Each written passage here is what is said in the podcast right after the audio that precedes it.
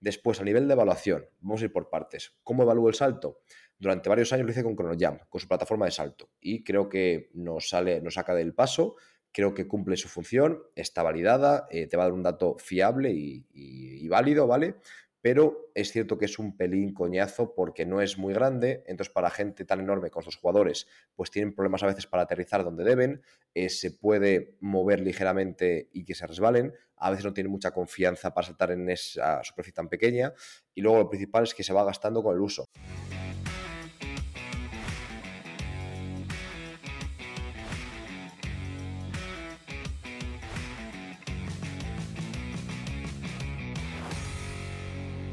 Muy buenas compañeros, tenemos un podcast muy especial y ya sé que lo digo muchas veces, pero hoy especial de verdad. ¿Y por qué? Porque al final eh, creo que lo sabéis perfectamente, que muy poca gente cuenta realmente cómo trabaja de verdad. Sí que hay gente que lo hace, pero como que no es muy común. Yo creo que en parte porque es difícil exponerse, porque al final pues, puede recibir muchas críticas. Pero al final la verdad es que Jaime a mí no nos importa mucho eso, la verdad. Sabemos que hay cosas que tenemos que mejorar, como todo el mundo, que podemos hacer mejor y que lo intentamos constantemente. Y por lo tanto no me importa contar cómo trabajo de verdad, ¿vale? Así que nada, deciros que ya estoy aquí en Alemania, estamos a 2 de agosto ahora mismo grabando este podcast y está lloviendo que no os lo podéis imaginar, así que nada, más tiempo para dedicar a, a y para darle caña a esta formación y para intentar compartir contenido con vosotros. Así que vamos a por el podcast de hoy. El podcast de hoy va a ser diferente, como hemos dicho, intentamos eh, contar cómo trabajamos y en este episodio concreto, para ir poco a poco, parte por parte, qué herramientas utilizamos. Deciros que no tenemos ningún tipo de afiliación con ninguna empresa, hemos colaborado en formaciones puntuales con una empresa, hemos utilizado material de diferentes marcas, yo utilizo diferentes marcas, pero no cobramos nada de nadie. Por lo tanto, lo que os digamos bueno o malo es nuestra opinión sincera, ¿vale? Solamente este disclaimer para que, para que lo sepáis. Antes de comenzar, que no se me olvide, todo aquí apuntado, el 10 de septiembre sube el precio del Learning Lab, ¿vale? De esa plataforma que tenemos, ese laboratorio para preparadores físicos. Eh, sube el 10 de septiembre y si entras antes de ese momento, te llevarás el regalo de verano, que después desaparece, que es todo lo relacionado con la composición corporal. Tenemos no solamente el curso, que eso se queda, sino el tutorial y la, eh, la hoja de Excel para eh, para intentar meter todos los datos que recojáis y automáticamente os calculen el somatotipo con endomorfia, mesomorfia, ectomorfia, etcétera, ¿vale? Entonces, cualquier actualización que se realice la seguiréis teniendo si entráis ahora. Entonces, si entráis antes del 10 de septiembre, recibiréis ese regalo, más todas las formaciones que tenemos a día de hoy, eh, justo la de HIT va a salir en unos días. Ya os contaremos durante el podcast alguna otra que vaya saliendo, ¿vale? Y además lo conseguiréis a precio inferior. Si luego nos dais de baja, siempre mantendréis el precio reducido. Aunque siga subiendo el precio, no solamente el día de septiembre, sino en el futuro, porque de momento no es sostenible el precio que tiene, nunca os subirá a vosotros, ¿vale? Entonces, si creéis que os puede interesar, sea algo que, consideras que te puede cuadrar de lo que yo te cuente, pues échale un ojo, ¿vale? Al, al Learning Lab. Vale, vamos ya al tema del podcast. Las herramientas que utilizo yo en mi día a día o en diferentes puntos de la temporada. He intentado acordarme de todas, pero al final yo realmente utilizo bastante. Soy una persona que ha ido poco a poco durante mi carrera profesional eh, invirtiendo cada año un poquito. Yo invierto, realmente lo hago mucho dinero, mucho, mucho, mucho en formación y también bastante, sobre todo al principio, ahora cada vez menos porque ya tengo material, pero al principio invertía también cada año mucho dinero en formación. ¿Por qué ahora menos? Pues porque al final lo que compro pues no lo pierdo ni se rompe por suerte, entonces lo puedo seguir utilizando si es, tecnología. Es decir, si son bandas elásticas se rompen, pero si es un encoder en principio no se rompe. Entonces si compro un encoder el año 2, por ejemplo, que, lo hice en 2, pues sigo utilizando el mismo encoder, no me hace falta comprarlo de nuevo. Por esa razón cada vez gasto menos en material, aunque formación sigo gastando, bueno, de hecho gasto más cada año, ¿vale? Pero bueno, que, que deciros que yo lo hago porque creo que es una inversión realmente y no creo que invertir en formación o en material sea, sea un gasto, ¿vale? De acuerdo. Vamos a intentar hacerlo por puntos, por partes, para no dejarme nada. En primer lugar, ¿Qué utilizo yo para planificar? ¿Qué herramientas? Pues básicamente Excel, lo que más. He puesto aquí también Word y Canva, una aplicación que es como de diseño, pero son detalles. Lo principal que utilizo es el Excel. Con el Excel creo que podemos hacer mil millones de cosas. De hecho, yo no consigo ni de lejos sacar todo el partido que Excel podría darnos, pero en principio utilizo Excel con la versión también online de, Google Docs para compartirlo con, el entrenador y con el staff, pero básicamente Excel es lo que utilizo, ¿vale? Y me apoyo luego de forma muy secundaria en Word y en Canva, ¿vale?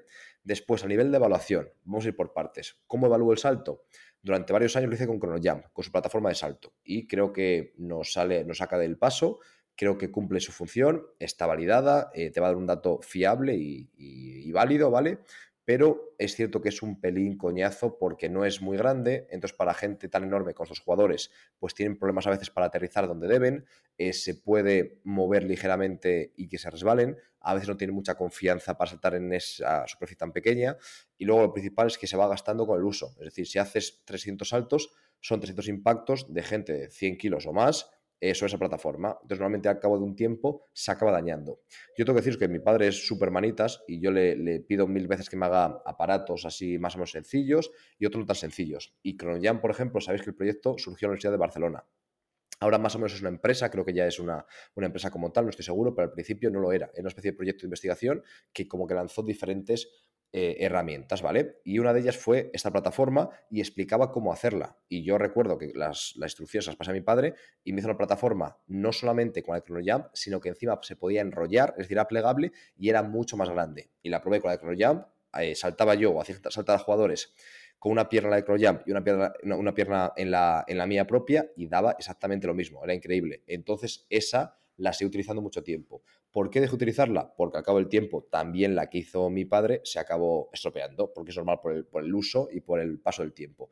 Cuando me dejaron de funcionar, ¿qué es lo que yo hice? Pues me decidí, eh, hablé con Jaime, que Jaime lo había hecho ya y había comprado un, un, Opto, un Jam en Wallapop. Y me acuerdo que en Sarri, él y yo, en un campus que estábamos juntos, empezamos a mirar y encontramos un Wallapop en. Eh, perdón, un Wallapop. Encontramos un OptoGate en Wallapop. Eh, Optogate es muy caro, es una, es una herramienta que, que, una plataforma de contactos, pero que no va como eh, sino que son como dos láseres que se puede separar todo lo que tú quieras y que ahora da una superficie muy grande realmente y me convencía muchísimo. Te permite más cosas, ciertas cámaras, análisis, pero lo principal es que saltas sobre el suelo y no se desgasta con el uso. Puedes saltar una vez o un millón porque no desgastas absolutamente nada. Encontré una, hice una oferta a un podólogo que la vendía y la compré y de momento llevo aquí dos años y súper contento con, ella, ¿vale? Puedes hacer los saltos lastrados, puedes poner todo lo que quieras de peso porque caes sobre el propio suelo, no sobre la plataforma, ¿vale? Entonces creo que es bastante interesante. ¿Qué podemos hacer en cada herramienta que yo utilice? Voy a intentar daros alguna opción totalmente gratis, ¿vale? Porque yo sé que al final no todo el mundo está en un punto en el que puede invertir o, o depende de qué cantidades y aunque hay que invertir, obviamente hay que invertir con cabeza. Si ganas, por ejemplo, 100 al mes pues estás en un equipo de chavales que te paga muy poco, no tiene sentido que compres una herramienta de 2.000, no tiene sentido. A lo mejor sí tiene sentido que cada mes dediques, mm, yo qué sé, 8 euros o 10 en comprarte alguna cosilla o en, o en comprarte algún ebook, algo así, pero no eh, gastar el doble o el triple de tu salario. Por lo tanto, os voy a decir siempre alguna opción gratuita o casi gratuita. ¿Cómo podéis hacer para evaluar el salto? Pues, por ejemplo, iros a MyLab, eh, la aplicación del doctor Balsalobre, que es eh, docente en el máster preparación física en baloncesto, AS Sport, y por muy poco dinero podéis tenerlo. Pero imaginaos que decís, mira, es que yo no quiero utilizarlo o no quiero pagarlo cada mes o, no me acaba de convencer. Porque es cierto que aunque esa aplicación es muy útil y es un dato válido y fiable por muy poco dinero, es un poco pesado hacer lo que es el proceso con cada jugador, ¿vale? Otra forma muy rápida y relativamente fiable, ¿cuál es? El típico test en el que nos ponemos con, la, con los dedos manchados de tiza, tocamos una pared que no sea blanca, o si no, pues con un color que no sea una tiza de colores, ¿vale? Y nos ponemos justo pegados a la pared. Elevamos el brazo y tocamos lo más arriba que podamos. Y después saltamos y de nuevo tocamos y medimos la diferencia entre la primera marca y la segunda. Es un poco más artesanal, sí, no nos suele permitir hacer más que un salto libre, pero ya tenemos un indicador bastante válido. Con eso podemos hacer un pre-post y vais a ver cómo los valores son bastante eh, confiables, ¿de acuerdo? Vale, ¿cómo podemos medir la velocidad, el cambio de dirección, cualquier tipo de, prueba en la que buscamos medir el rendimiento en la superficie y cómo de rápido nos desplazamos? Pues yo lo que hago ahora son las fotocélulas WITI, son las que utilizo. También empecé con ChronoJump y en este caso sí que ChronoJump tengo que hablar mal de, esta herramienta porque fueron muy mal. Las, las fotocélulas de ChronoJump fueron eh, claramente mal y súper descontento con ellas. Entonces, en cuanto las compré, vi que yo no quería ya un equipo profesional, empezar a evaluar y que de cada 10 veces dos me diese mal, porque no es serio y porque el jugador pierde confianza en ti, el club parece que da sensación de, de, chapuzas y no se puede ir así. Entonces, ¿qué es lo que hice? Busqué otras de otra marca, miré un poco comentarios, etcétera, las cogí. Fotocélulas eh, Witty, ¿vale? Eh, sí, la, marca se llama Witty, Microgate, Microgate se llama la marca. 100% contento. Creo que es italiana, ningún tipo de vinculación con ellos, pero van espectaculares, son inalámbricas y se evalúa rapidísimo. el precio son en torno a 2.000 euros. No dije el Optogate. El Optogate, el precio original, yo no pagué eso, pero el precio original eran 4.000 y pico. Yo no pagué eso, ¿vale? Pero el precio original era ese. Eh, Witty sí que paga este precio, costaban 2.000 y estoy súper contento. Llevo con ellas ya unos cuantos años, desde que estaba en Melilla, y ningún problema, van genial, se evalúa súper rápido, puedes poner a decenas de deportistas y vas volando. Es una inversión realmente que vale la pena. Es una inversión que hay que mirar si puedes hacerla o no, pero si tienes el dinero y quieres evaluar velocidad, es la mejor herramienta que yo conozco. ¿Cuál es otra opción? Utilizar las cámaras de alta, bueno, 4K o, simplemente que tengan muchos frames por segundo, que ahora ya es casi la de cualquier iPhone, y utilizar la aplicación de nuevo de, de MySprint dentro del, del MyLab de, de Carlos Balsalobre. De nuevo habrá gente, porque esto es un pelín pesado, es cierto, que a lo mejor pues no quiere haciendo eso con cada jugador. Y yo lo entiendo porque yo personalmente a mí no me acaba de convencer para hacerlo yo con, muchos jugadores. Si es con uno o dos, sí, pero con un grupo grande es un poco pesado. ¿Cuál es la otra opción? Que utilices el crono. ¿Qué pasa? Que el crono no puedes hacer un test de 5 metros, por ejemplo, que va a ser un segundo y pico, de 10 metros, dos segundos y pico, o incluso menos que eso, 1,85, 90, etcétera eh, o incluso, por ejemplo, un Zenku 05 que tardan también dos segundos y pico, 2,2, 2,3, 2,4, 2,6, gente ya más lenta o categorías inferiores. En cambio, si hacéis, por ejemplo, un Lane Agility Test, aunque no es agilidad, pero bueno, se llama así Lane Agility Test, este test del draft de la NBA, en el que en la zona van hacia adelante, paso lateral, hacia atrás, paso lateral y repiten en el sentido contrario de esta forma, los jugadores muy rápidos suelen tardar 10,5, 10,8, 11, 11 y poco, vemos que ya el error, si tienes un error de 0,1, 0,2 segundos, en una prueba de 11 segundos es razonable y vas a tener datos bastante confiables. Si tienes ese error en una prueba de 1,5, de 1,8, no vale para nada prácticamente. Entonces esa es la razón de que eliges un test un poco más largo. ¿Cuál es el problema? Que obviamente cuanto más largo, menos mide velocidad y más quizás resistencia a la velocidad, más capacidad aláctica, etc. Pero bueno, sacrificamos un pelín eso por ser más eh, confiables y ser más, tener un dato más, más fiable del que podamos eh, extraer conclusiones y ver diferencias pre-post y ver diferencias entre jugadores, ¿vale? Vamos ahora a la calidad de movimiento. Decir que, yo lo que hago es grabar con el móvil que tengo diferentes ejercicios. Eh, he pasado por diferentes fases. Hace unos años hacía casi todo el FMS. Eh, no hice nunca todo, todo, pero bueno, en Cambados hice casi la batería entera. Enseguida me di cuenta que algunos, en mi opinión, no tenía sentido y que no, bueno, a mí no me aportaba nada dentro de mi población de jugadores profesionales y enseguida empecé a cribar. Entonces ahora mismo hago alguna prueba suelta del FMS, muy poquito tipo overhead squat y poco más, ¿vale? Y luego lo que hago es grabar estos ejercicios, perdón, de fuerza y también eh, de agilidad. Por ejemplo, en la prueba de 10 metros la grabo. Eh, una prueba que hago de, de carrera curvilínea la grabo eh, algún test de agilidad lo grabo, eh, trabajo de salto lo grabo. Y de esta forma me da, creo que, más información que hacer una plancha con extensión de codo en el test FMS, ¿vale?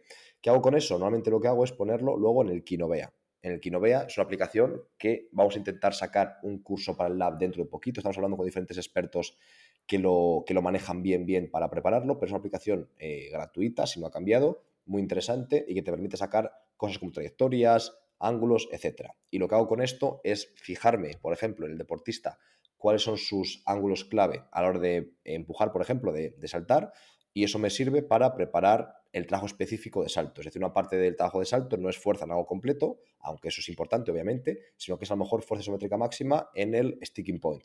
Pero el sticking point suyo concreto, es decir, el cambio de fase excéntrica a concéntrica. Con esto lo puedo ver de forma muy clara y además al deportista se lo puedo mostrar.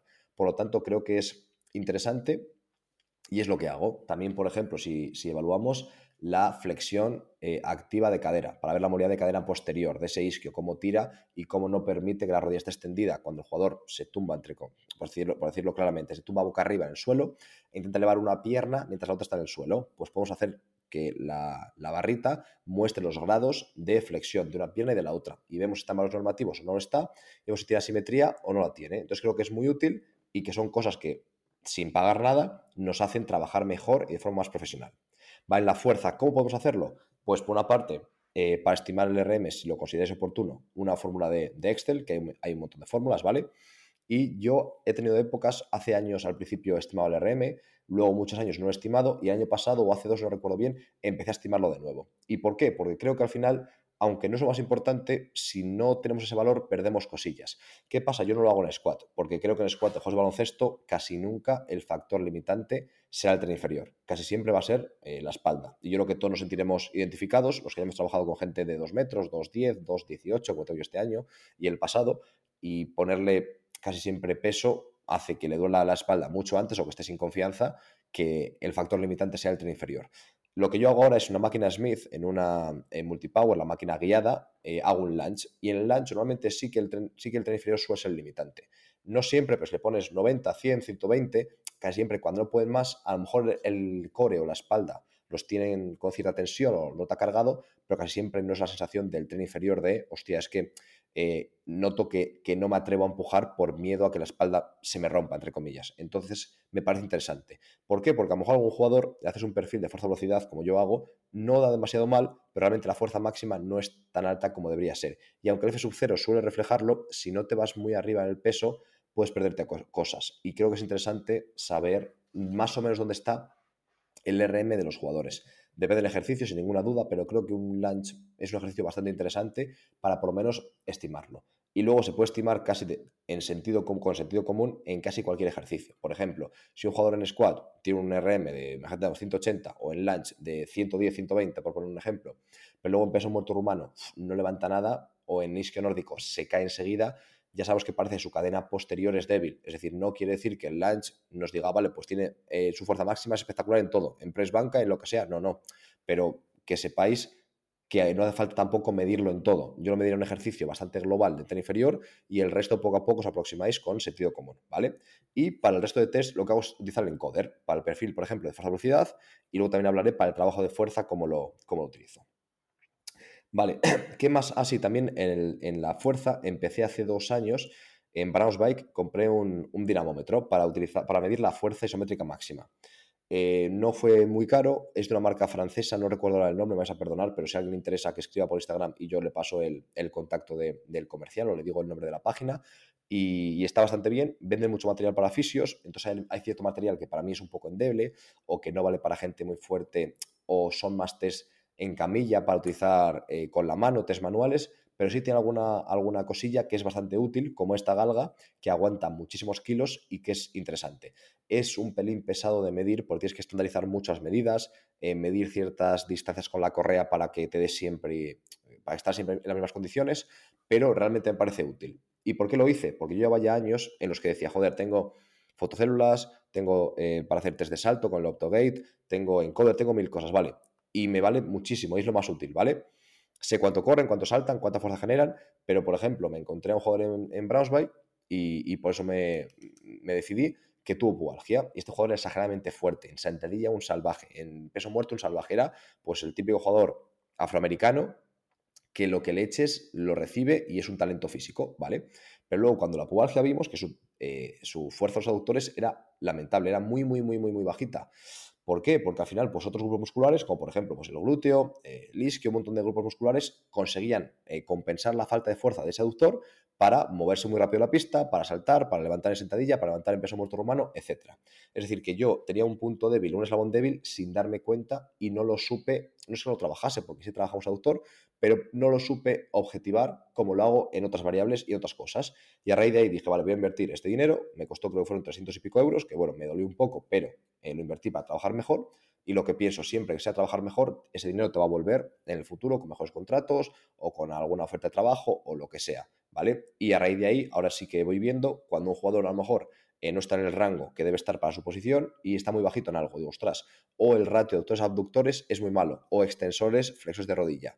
Y me, gustó bastante, la verdad. Entonces, desde entonces lo, lo utilizo, no tanto como para trabajar, aunque da feedback y es interesante, pero es lento de medir, lo utilizo sobre todo para evaluar, ¿vale? Después la resistencia, ¿qué hago? Yo hago un test al principio de pretemporada, el último día de la primera semana, para evitarme riesgos de que haya algún tipo de, rotura, es decir, no lo hago y después entreno, sino que lo hago al final del último entreno de la primera semana. Es una semana más corta, no es una semana de lunes a, a sábado, sino más o menos de jueves a sábado, casi siempre. Domingo descansamos, entonces lo hago el sábado después de la pista, aunque queden muy cansados, después no hay nada, domingo descanso, lunes están bastante decentes, ¿vale? ¿Qué es lo que hago? Pues utilizar una cinta métrica para medir las distancias del test si me hace falta. Si es el 30-15, por ejemplo, de este, de este año que voy a utilizar, eh, no, no, me hace falta que yo, que yo sepa, si no recuerdo mal, solamente las líneas de la pista y eh, eso más un altavoz. Entonces, con el altavoz más la cinta del propio test, ¿vale? La cinta del audio del, del cassette, como queramos llamarlo, más las dimensiones, con eso ya me vale. De acuerdo, luego la antropometría. Lo que decíamos en, el, en la Sport Learning Lab, tenéis eh, el curso de antropometría que se va a quedar allí subido, pero además los que entréis en verano, los que ya estáis en verano, tenéis este regalo que se va a quitar en septiembre, ¿vale? El 10 de septiembre se quita este regalo. Eh, como sabéis, cada, cada, mes o dos meses damos un regalo específico que solamente está ese mes. Es decir, el que entre más tarde se lo pierde. Tendrá el grueso de cursos, pero no los regalos. En cambio, los que estáis siempre tendréis el grueso de cursos y cada mes el regalo extra que os vayamos dando, ¿de acuerdo? Entonces, lo que os comentaba, la antropometría, utilizo, como explico en ese curso, eh, báscula, cinta métrica, eh, de esta de, costurera, paquímetro, que es para medir como diámetros óseos, súper barato, en Amazon te cuesta 15 euros, y luego un plicómetro, lo mismo. Hay profesionales que cuestan a lo mejor 50, 60, con uno de 15 euros, creo sinceramente que para lo que vamos a hacer nos vale. Si quisieseis a lo mejor publicar un estudio en el que validéis tal cosa, pues bueno, comprásle 50 euros, pero para nosotros información muy útil con uno de 15 o 20 euros, ¿vale? Vamos ahora a pasar, aunque me habré dejado cosas seguro, he intentado apuntar todo, pero seguramente me he dejado algo, pero bueno, vamos ahora a pasar a lo que es el entrenamiento, es decir, qué tipo de herramientas puedo utilizar ya no en el día a día, que a lo mejor algunas sí, sino a lo mejor eh, semana a semana o algunas del día a día, algunas cada dos semanas, pero que suelo utilizar a la hora de entrenar, no solo de evaluar, ¿vale? En cuanto a fuerza, utilizo bastante el encoder, me gusta y este año de hecho le pido al club que compre un Vitruve porque el, el Jump eh, que no lo dije, perdón, el Jam era el que utilizo y como va espectacular, va genial, al igual que Idiocar Fotocélulas iba bastante mal o muy mal, eh, el encoder va perfecto, pero es un poco pesado de usar, es un poco coñazo por tener el ordenador, los cables, etcétera. Y por eso, para, para evaluar está perfecto, para analizar está genial, porque tiene un software súper potente para analizar cada repetición, cada milisegundo, pero a la hora de, de utilizarlo como feedback es un poco pesado. Entonces, por esa razón, he pedido que compre un Vitruve porque es mucho más intuitivo, es mucho más rápido y quiero tener un feedback al momento para intentar multiplicar la calidad de cada repetición en cada entrenamiento de fuerza que yo pueda hacer. Obviamente no todos los ejercicios, pero voy a intentar que en cada sesión esté en un ejercicio. Explicas a los jugadores que ellos sepan utilizarlo y que eh, se puedan poner directamente con ello. Vale. Además de eso, ¿qué hacemos? Peso libre. Obviamente lo utiliza casi todo el mundo, que disponemos de ello, pero quería deciros, ¿qué hacéis si no tenéis peso libre? Pues no tenéis que decir, ostras, ya imposible trabajar fuerza máxima, imposible trabajar X cosas. Obviamente mm, tenemos un handicap, obviamente es mejor tener peso libre, pero sin eso tenéis el curso que este, va a salir estos días, si no ha salido ya eh, cuando este podcast se, publique, de, de, Jaime sobre resistencias manuales y podéis flipar lo que podéis hacer con vuestro propio cuerpo, empujando en ciertas zonas en las que hay desventaja mecánica, podéis realmente, entre comillas, reventar a un tío sin que se dé cuenta. Y os pongo un ejemplo. Eh, no tenemos material, vale, utilizamos eh, sujetamos a los tobillos, los tobillos eh, a un jugador para que haga isquio nórdico. ¿Qué cantidad de fuerza está generando ese jugador en isquio nórdico? Una auténtica salvajada. Decidme un ejercicio con peso libre que genera tanta fuerza. A lo mejor un peso muerto rumano en el que llegues al RM. Perfecto. Tendremos dos ejercicios que además son complementarios y uno de ellos sin ningún tipo de material. Hay un montón de opciones para intentar complementar o intentar compensar el no tener peso libre. No estoy diciendo que no sea útil el peso libre, digo que aunque lo tengáis con este curso os va a ayudar muchísimo y yo he aprendido muchísimo de Jaime en esta, en esta línea, en, lo que son resistencias manuales para intentar entrenar al deportista en, diferentes aspectos, no solamente en, en, fuerza, también estabilidad, pero que os digo que aún sin material, os aseguro que podéis mejorar la fuerza máxima de vuestros deportistas. Y además, cuanto más débiles sean, más fáciles. Es decir, si cogéis a lo a un jugador, a un, alterófilo, imaginaos, pues tenéis un trabajo difícil, pero si cogéis a un jugador de la base o a un, a un profesional que no tiene mucho bagaje en trabajo de fuerza, 100% lo vais a mejorar, ¿vale? Perfecto. También máquinas inerciales. Eh, aunque hemos dicho que sin material se puede trabajar, cuanto más cosas tengamos, más herramientas tenemos en nuestra caja para poder elegir la que consideremos oportuno, ¿vale? Entonces yo utilizo tanto la polea cónica como la máquina yo-yo. Me gustan bastante, las dos tienen sus, detalles y, creo que son eh, complementarias. Si tuviese que elegir una, creo que me gusta más la yoyo, en gente que tiene buena técnica, que se fía de la máquina, te da una sobrecarga que es exagerada. Pero la polea cónica también te da versatilidad y te da muchas cosas. Por lo tanto, no son imprescindibles, pero creo que son bastante útiles. Y lo mismo para la gente que diga, yo no tengo eh, máquinas inerciales, ¿cómo hago? Tenemos un curso de, en el lab también está, lo podéis comprar individual, pero yo lo cogería por el lab si, si os parece, yo creo que tiene más sentido, pero bueno, eh, sobre metodología de entrenamiento excéntrico. Y ahí explico no solamente cómo trabajar eh, con máquinas inerciales, que lo tocamos por encima, sino sobre todo cómo valerte de peso libre, de la inercia y la desventaja mecánica para crear sobrecargas excéntricas sin material inercial. Y os aseguro al 100%, los que ya estáis dentro lo podéis comprobar, que lo probáis y ocurre. Es decir, podéis generar sobrecargas excéntricas sin eh, material inercial. Os pongo un ejemplo. Cuando, cuando estáis en una plataforma de fuerzas, Imaginaos que estáis sobre esa plataforma y tenéis en vuestra espalda 60 kilos, la barra olímpica y 20 por lado, ¿vale? Si tú te subes sobre ella, la plataforma de fuerzas te dice, vale, tienes tu peso más eso. Pero si tú empiezas poco a poco simplemente a balancearte, ya ves que creas picos de fuerza por la inercia tan pequeñita que estás creando, ¿vale? Ahora imagínate que bajas y subes. El cambio de fase excéntrica concéntrica, estás generando otro pico de fuerza y lo refleja la plataforma. Ahora imagínate que bajas un poco más rápido y el cambio es más brusco. Hay más pico de fuerza, ¿vale? Y ahora en vez de bajar de esa forma, ponte puntillas, déjate caer, estate un segundo sin tocar el suelo y luego golpéalo y sube arriba. Ese, ese tramo, desde que golpeas hasta que consigues frenar la fase excéntrica, es una sobrecarga enorme. Y lo puedes probar. Y con 60 kilos mm, pica, pero con 80 es que a lo mejor te, sienta en el suelo. Y de esta forma puedes hacerlo con dos piernas, con una pierna, eh, cadena posterior. No os imagináis cómo rompe la homeostasis del cuerpo, eh, crea ese tipo de ejercicios. Y como eso tenemos diferentes progresiones, diferentes ejercicios, diferentes vídeos en el Learning Lab, en este ejercicio, perdón, en este curso sobre entrenamiento eh, de fuerza excéntrica, ¿vale? Entonces no hace falta resistencias inerciales, aunque obviamente te dan un plus. ¿Qué más utilizamos? Elásticos, por ejemplo, eh, utilizar la ventaja, desventaja mecánica, como decía en otras ocasiones, por ejemplo, con un cinturón ruso, que tu propio cuerpo, alejado del centro de gravedad, es mucho más difícil de movilizar. También los compañeros. Muchas veces un gesto en el que el compañero te empuja un momento cuesta mucho más. Por ejemplo, damos una zancada al frente y volvemos, un eh, front lunge. Vamos y volvemos, vamos y volvemos. Cuesta bastante, ¿vale? Si lo damos la zancada rápido, nos cuesta más. Ahora, si damos la zancada fuerte hacia adelante y un jugador detrás de mí me empuja fuerte, esa frenada se multiplica lo que me cuesta, ¿vale? Entonces, sin material extra, simplemente con un jugador que me empuje y que, me ayude con, su cuerpo a aumentar mi, momento de inercia, va a ser mucho más difícil para mí el frenarme, ¿de acuerdo? Después, por ejemplo, para eh, ah, el, cajón, pliométrico, muchas series de velocidad, mucho trabajo, lo podemos hacer cayendo de cajón o a veces si queremos trabajar más en la fase concéntrica, más el RFD del primer paso, hay un ejercicio interesante que es dos jugadores, por ejemplo, sentados en un cajón pliométrico en el que ya están con el primer paso casi dado, es decir, están, por decirlo, casi incorporados, pero no hay ningún tipo de CEA. Es decir, van a pasar de estar sentados a directamente correr. Y ese primer paso es un RFD, no es un, no es un CEA, ¿vale? Entonces también es interesante para eh, trabajo tanto de fuerza, cajón pliométrico, como también de velocidad. ¿Qué más podemos utilizar para velocidad? Pues, por ejemplo, conos, pelotas, elásticos, chaleco lastrado, también es interesante hacer ciertas series aumentando tu peso corporal, cajón pliométrico, como comenté, y también picas. Todo esto es bastante barato y además no hace falta ni siquiera comprarlo. En vez de una pica o un cono, botellas de agua, foam rollers. Lo hago muchísimo yo eso. Y ahora ya para acabar este podcast, quería comentaros que eh, hay otro aspecto que creo que es importante y que muchas veces no lo hacemos o a lo mejor no lo asociamos al prepa, pero creo que es clave, y es la elaboración de informes, tanto para los jugadores como para el cuerpo técnico.